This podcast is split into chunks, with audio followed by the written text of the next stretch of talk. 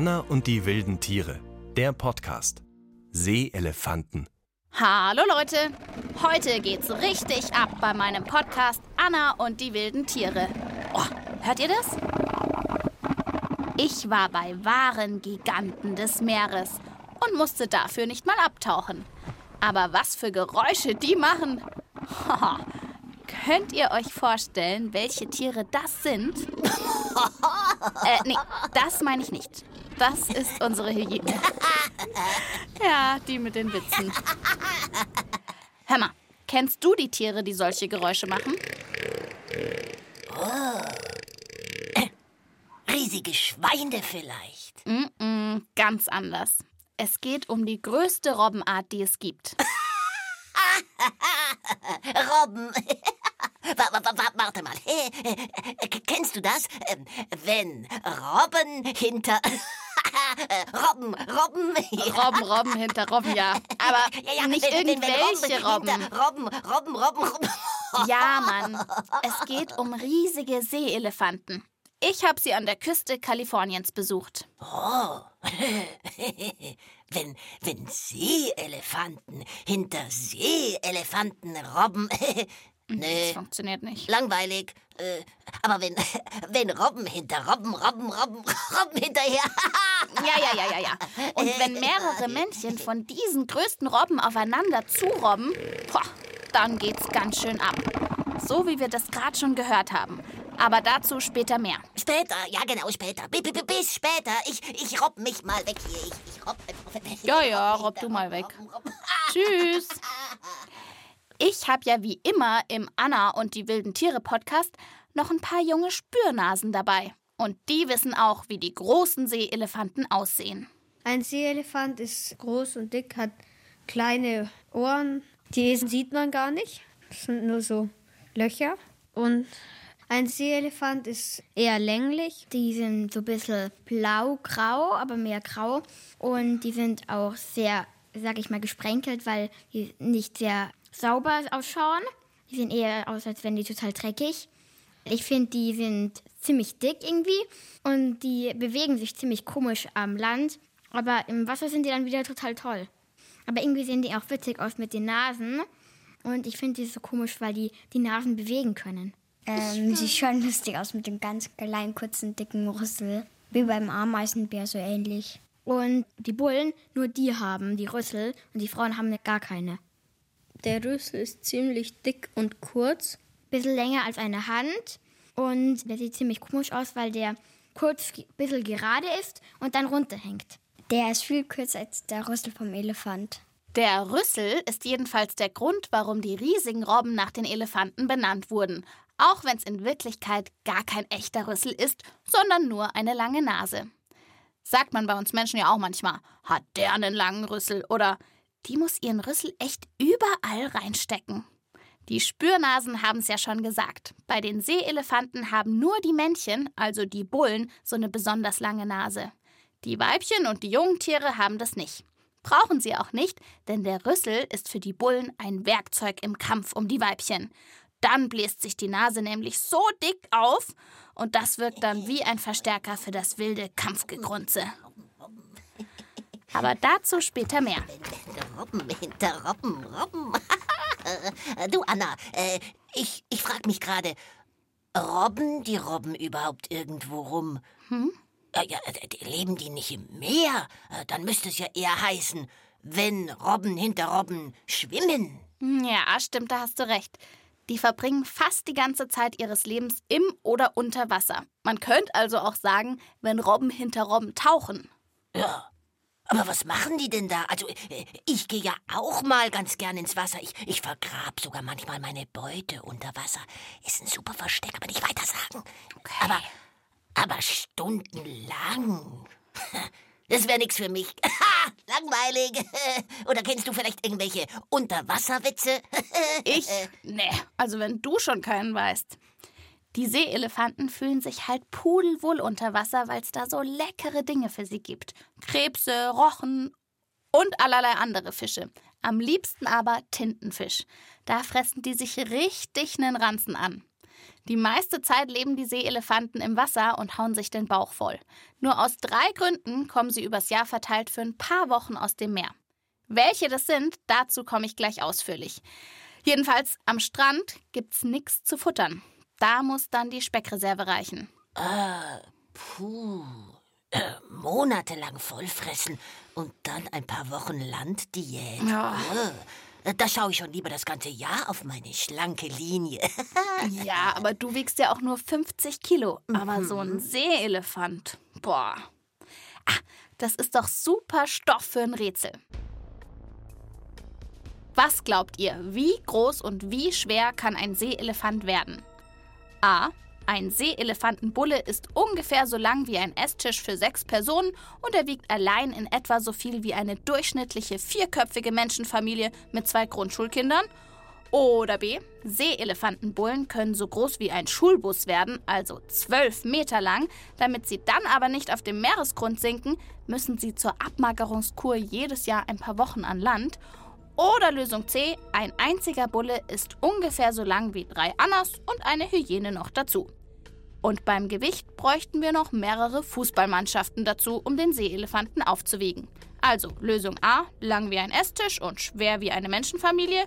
B, lang wie ein Schulbus und fast zu schwer, um oben zu schwimmen. Oder C, drei Annas, eine Hyäne und ein paar Schulklassen. Die Lösung gibt's wie immer am Ende unserer Folge.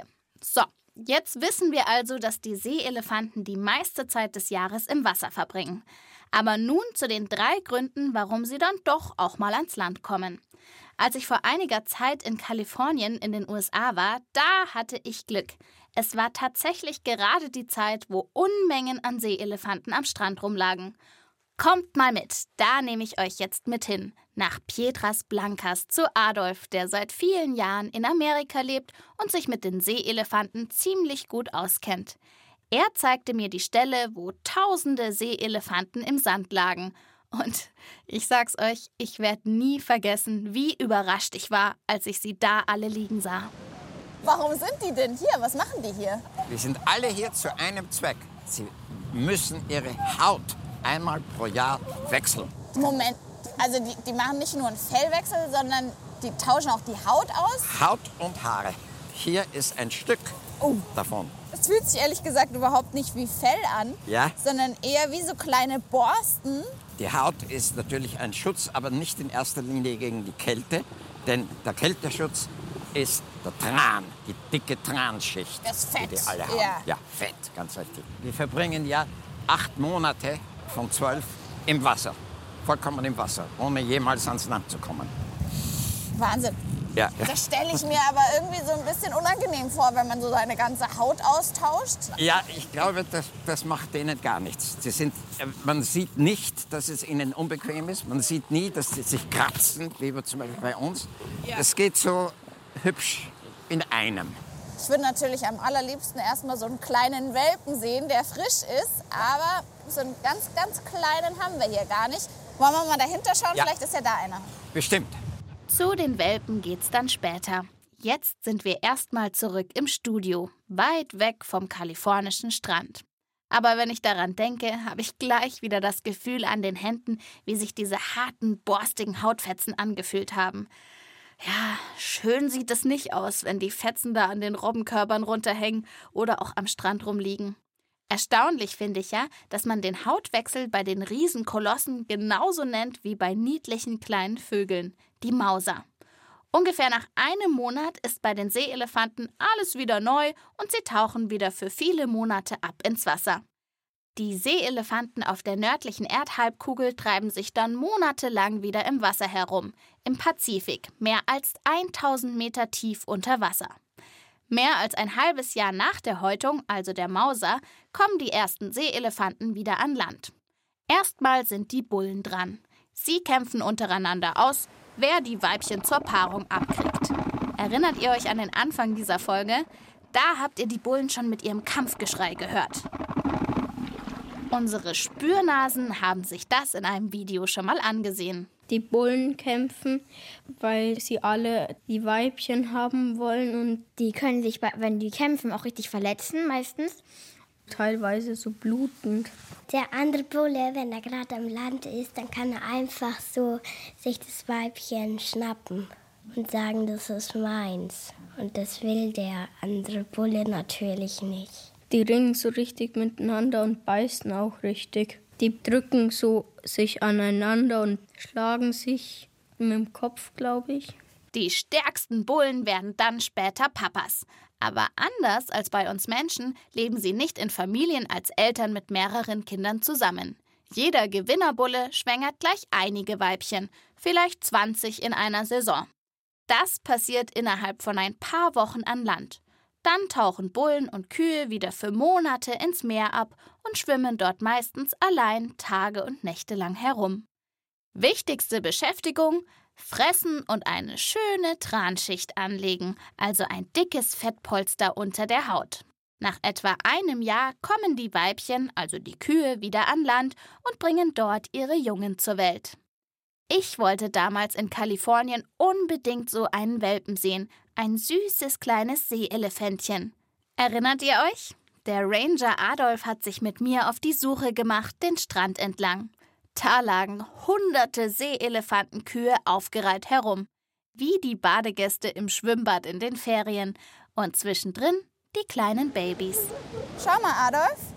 Ja. Der, der da liegt, das könnte doch ein, ähm, ein Welpe sein, der dieses Jahr erst geboren wurde, oder? Richtig. Das ist definitiv ein Jungtier, das dieses Jahr geboren war. Das werde ich sicher nie vergessen. Die Knopfaugen, das silbrige, leicht zerzauste Fell. Also, die Seeelefantenbabys sehen schon richtig kuscheltiersüß aus.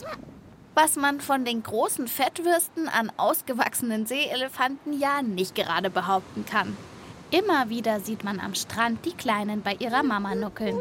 Die saugen quasi der Mutter die Fettschicht aus dem Leib. Nachschub zu fressen gibt's für die Mütter wochenlang nicht. Fressen gibt's nur im Wasser. Und nach der Geburt der Kleinen bleiben die Mamas erstmal ein paar Wochen an Land. Und die Papas, die sind längst schon wieder kilometerweit weg im Meer. Nach vier Wochen hat die Mutter keine Milch mehr und verlässt das Kind. Aber Moment mal, dann können die ja noch gar nicht schwimmen und jagen. Das haben ihnen die Mütter ja noch gar nicht gezeigt, oder? Nein, sie können nicht von Natur aus schwimmen und sie haben es auch von der Mutter nicht gelernt. Die Mutter hat es ihnen nicht beigebracht. Du kannst es beobachten, wie sie so langsam, vorsichtig aufs Wasser zugehen und ein bisschen versuchen, nach einiger Zeit, na, jetzt ist genug, und versucht am nächsten Tag noch einmal.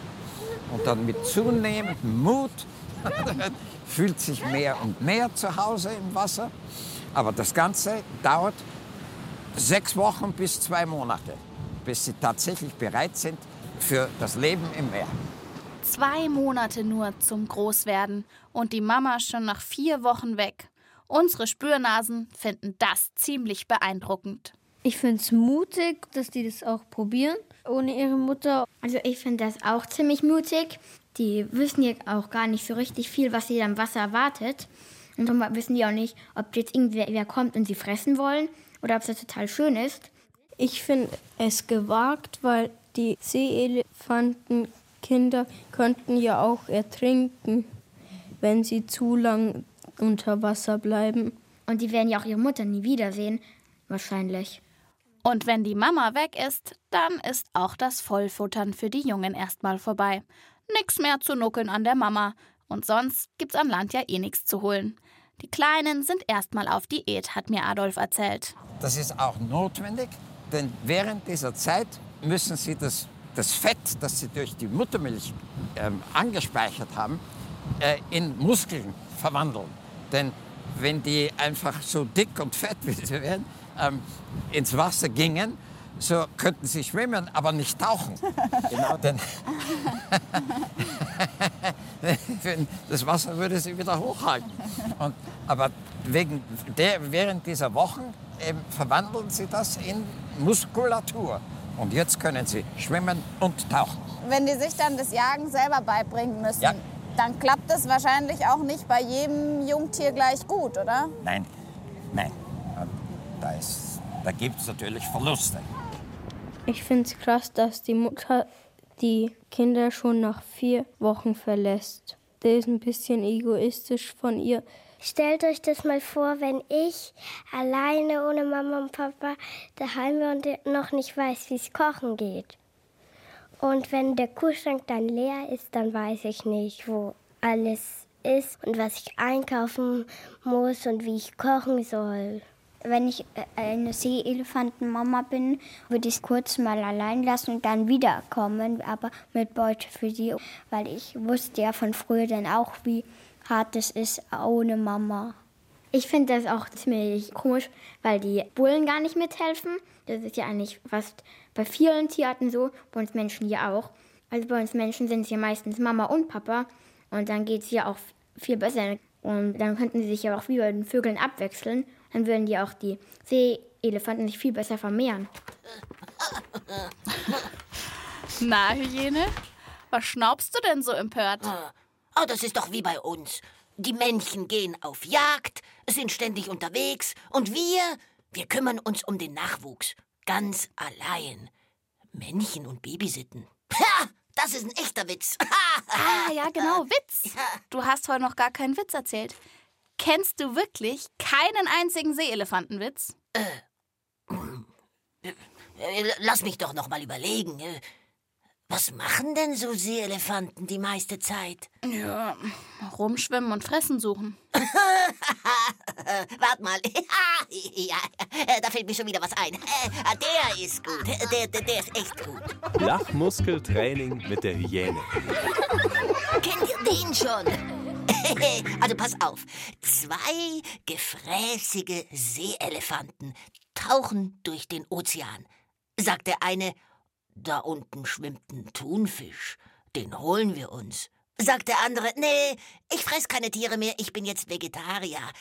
Sagt der erste, was frisst du denn dann den ganzen Tag? Sagt der andere, U-Brot. U-Brot. Verstehst du den? Ja, ja. Ist schon klar. Hast du kapiert? Ja, das ist eine ganz schön matschige Angelegenheit, wenn man sein Brot erst untertaucht. Ja, aber wenn die halt alles unter Wasser machen wollen. du, Anna, wie, wie, wie ist es dann eigentlich äh, mit dem Schlafen? Äh, machen die das auch noch unter Wasser? Tja, das, liebe Hyäne, ist wohl wieder mal ein Spezialfall für. Mich laust der Affe. Das geht ja auf keine Kuhhaut. Da lachen ja die Hühner. Tierisch wildes Wissen. Seeelefanten sind ja tierisch viel unterwegs. In einem Jahr kommen da schon mal 21.000 Kilometer zusammen. Das ist dreimal so weit, wie wenn sie von Kalifornien, wo ich sie getroffen habe, bis zu uns nach Deutschland schwimmen würden. Klar, dass man da auch mal müde wird, wenn man so viel unterwegs ist. Aber an Land kommen die Seeelefanten nicht, um sich mal richtig auszuruhen. Die tauchen einfach ab. Forscher haben herausgefunden, dass Seeelefanten die oberen Meter des Ozeans sehr schnell durchtauchen. Wenn es dann tiefer runtergeht, dann lassen sie sich auf dem Rücken trudeln und sinken ganz langsam weiter und weiter ab. Und selbst wenn sie am Meeresgrund unten mal aufdotzen, können sie einfach weiterpennen. Zumindest bis sie mal wieder zum Luftholen nach oben müssen. Schlafen unter Wasser. Das Wort Tiefschlaf kriegt da jedenfalls eine ganz neue Bedeutung. Ich glaube, mein Schwein pfeift. Ihr hört den Podcast Anna und die wilden Tiere. Den bekommt ihr in der App der ARD Audiothek oder überall dort, wo es Podcasts gibt. Und wenn ihr euch fragt, ob Tiere auch mal ohnmächtig werden, dann hört mal in der ARD Audiothek in das Lachlabor von Tina und Mischa rein. Sehr, sehr lustig. Apropos Labor. In Kalifornien, da war ich nicht nur am Strand bei den Seeelefanten, sondern auch in einer Auffangstation. Sollte sich also mal ein kleiner Seeelefant verletzt haben oder einfach nur zu wenig zu fressen abbekommen haben, dann hat er vielleicht Glück und wird in eine der Auffangstationen geholt. Ich konnte da sogar schon einmal bei einer Rettungsaktion dabei sein. Und dann habe ich miterlebt, wie in einer Art Mini-Tierkrankenhaus ein gestrandetes und viel zu dünnes Jungtier namens Otto untersucht wurde.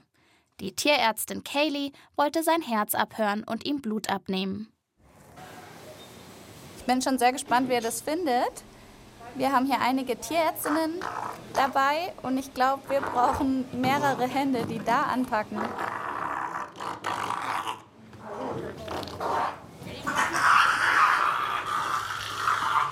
Vier Frauen halten ihn fest, weil er so stark ist. Er wehrt sich ordentlich, aber das ist ja ein gutes Zeichen. Denn wenn er so kräftig ist, dann kann er auch bald wieder in die Wildnis entlassen werden. Bist du denn insgesamt zufrieden? Ist der Otto gesund? Von außen sieht er topfit aus. Seine Lungen und sein Herz klingen gut. Seine Schleimhäute sind hellrosa. Genau so soll es sein. Wenn wir die Blutwerte haben, wissen wir, ob seine Organe auch alle gut funktionieren. Und bevor ich wieder zurück nach Deutschland reise, rede ich dem kleinen Seeelefanten noch ein bisschen ins Gewissen. Und jetzt musst du mir nur noch eins versprechen.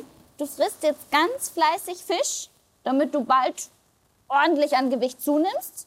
Und dann kannst du wieder im Meer schwimmen, Fische jagen, spielen, alles, was dein Seeelefantenherz eben begehrt. Ja, das klingt super, gell? Das machen wir. Schließlich sollen Otto und die anderen ja auch so groß und stark werden wie ihre Bullenpapas.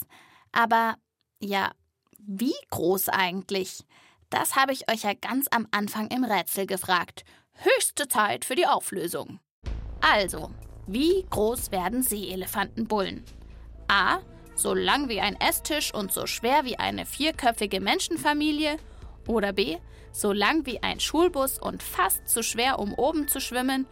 Oder C. So lang wie drei ausgestreckte Annas plus eine Hyäne und so schwer wie mehrere Fußballmannschaften.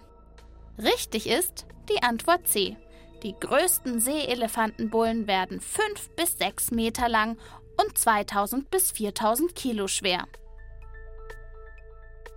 Ich bin 1,60 und wenn ich mich ausgestreckt hinlege und das mal 3 nehme und die Hyäne noch dazu, dann kommen wir vielleicht auf die gleiche Länge.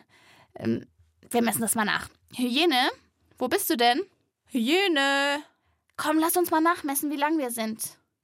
Hyäne? Da muss ich wohl draußen suchen. Na dann, tauche ich mal ab.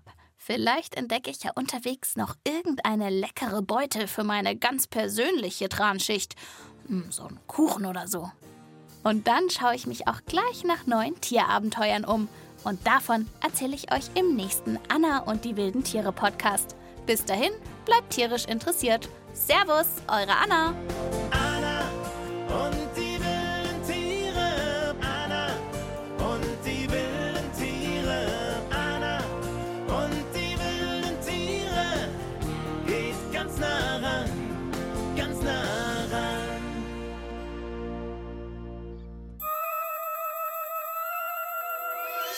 Das war Anna und die wilden Tiere, der Podcast Seeelefanten mit Annika Preil. Als lachende Hyäne Katja Schild. Text und Regie Katrin Stadler. Redaktion Matthias Eggert. Eine Produktion des Bayerischen Rundfunks 2023.